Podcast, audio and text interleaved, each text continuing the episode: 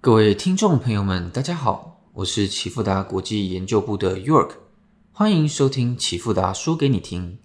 现在录制时间是三月十日中午十二点。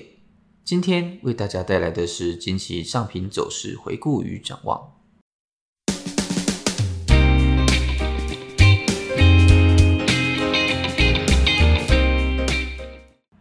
关于股市的部分，三月三日至三月八日连续四根阴线，将美股三大指数在乌俄战争爆发后的涨幅全部跌了回去，空头走势可说是相当明显。S M P 五百在三月八日收在四一七零，跌幅超过了五 percent。虽然三月九日乌俄的紧张局势略有缓解，股市迎来一波强力的向上反弹。但先前各大机构大多都对股市保持着悲观的预期。Morgan Stanley 在一份最新的报告中指出，股市的任何反弹都应被视为卖出的机会，因为投资者目前正面临着包含油价飙升、经济成长受阻、乌尔危机、联准会升息等一系列的风险。分析师 Mike Wilson 表示，尽管美国经济面临的压力越来越大。但联储会今年仍不太可能偏离升息的轨道，并表示最大的风险将在未来的六到八周内显现。另外，花旗集团策略师表示，跟踪分析师对全球企业利润预期的指标，自二零二零年九月以来首次转为负值，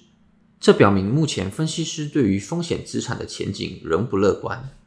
美国银行同样表示。最近股市的价格走势可能已经出现了短期低点，但仍尚未真正的触底。相较于股市，避险资产在上周的表现可说是相当的优异。美元指数的部分，上周鲍威尔国会听证会表示支持三月升息二十五个基点，平息了市场上对于联准会下次会议可能进行更激进升息的担忧，但同样也表示。如果通货膨胀更高或持续维持在高位，联准会将会在一次或多次的会议上采取更激进的行动，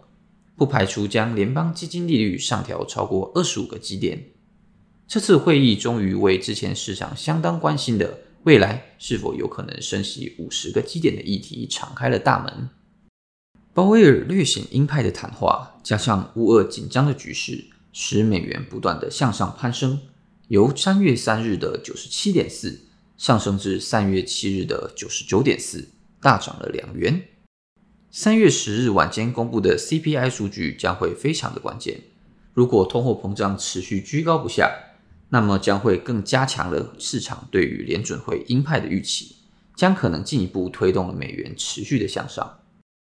关于黄金的部分，经过上周的暴涨暴跌过后，本周避险情绪持续升温。多方势力相当的强劲，推动黄金一路飙升。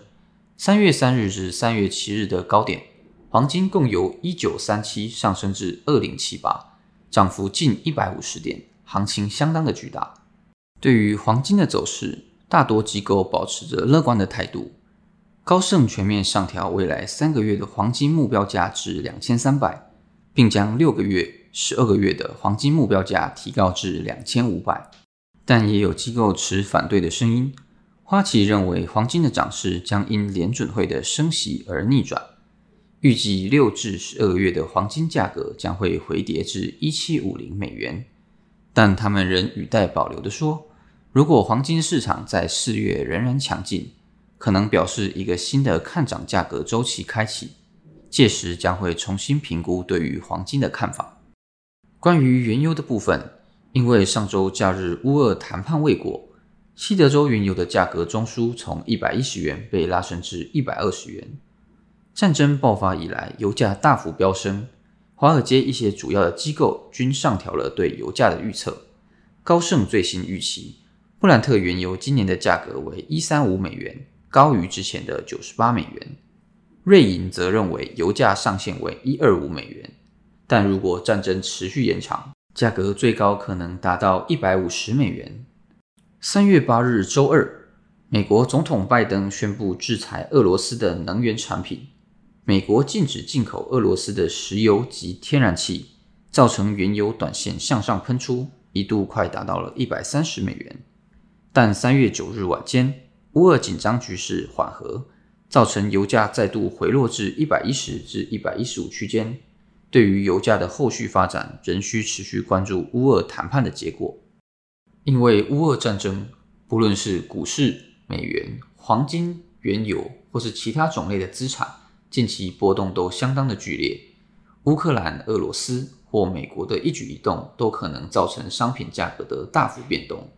如三月九日，乌克兰总统泽伦斯基暗示不再强求加入北约，俄国外交部也宣称不寻求推翻基辅政府。